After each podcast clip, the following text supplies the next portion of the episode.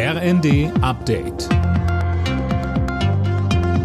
Stündlich neu. Auf den Punkt informiert.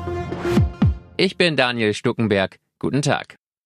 Die Bundesregierung hat die Verlängerung der Laufzeiten der drei verbliebenen deutschen Atomkraftwerke bis Mitte April auf den Weg gebracht. Jetzt müssen Bundestag und Bundesrat noch zustimmen. Wirtschaftsminister Habeck sagte, Wir haben damit für diesen Winter die Möglichkeit, die verbleibende Stromerzeugungskapazität der Atomkraftwerke zu nutzen. Das wird helfen.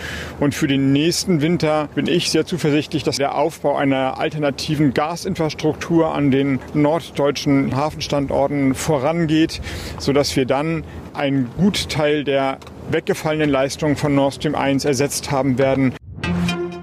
In Krisenzeiten müssen viele den Gürtel enger schnallen. Umso ärgerlicher ist es, wenn der Staat sorglos mit Steuergeldern umgeht. Der Bund der Steuerzahler hat in seinem Schwarzbuch erneut Fälle von Steuergeldverschwendung aufgedeckt. Sönke Röhling, und da geht es teilweise richtig ins Geld. Ja, zum Beispiel hat die Bundeswehr zwei neue Tankschiffe bekommen.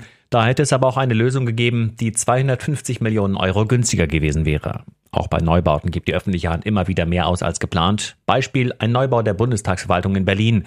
Der sollte 28 Millionen Euro kosten. Am Ende sind es fast 90 Millionen geworden. Und beim Abrechnungsbetrug für Corona-Tests lässt sich der Schaden für den Staat gar nicht beziffern.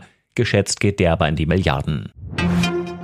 Auch anderthalb Jahre nach dem letzten Corona-Lockdown leiden viele Kinder und Jugendliche unter psychischen Problemen. Die Nachfrage nach Psychotherapieplätzen ist einer Umfrage zufolge immer noch anderthalb Mal so hoch wie vor der Pandemie. Viele Praxen sind so überlaufen, dass man über einen Monat auf einen Termin warten muss. Drei Viertel der Betroffenen müssen in mehreren Praxen anfragen, um überhaupt einen Termin zu bekommen.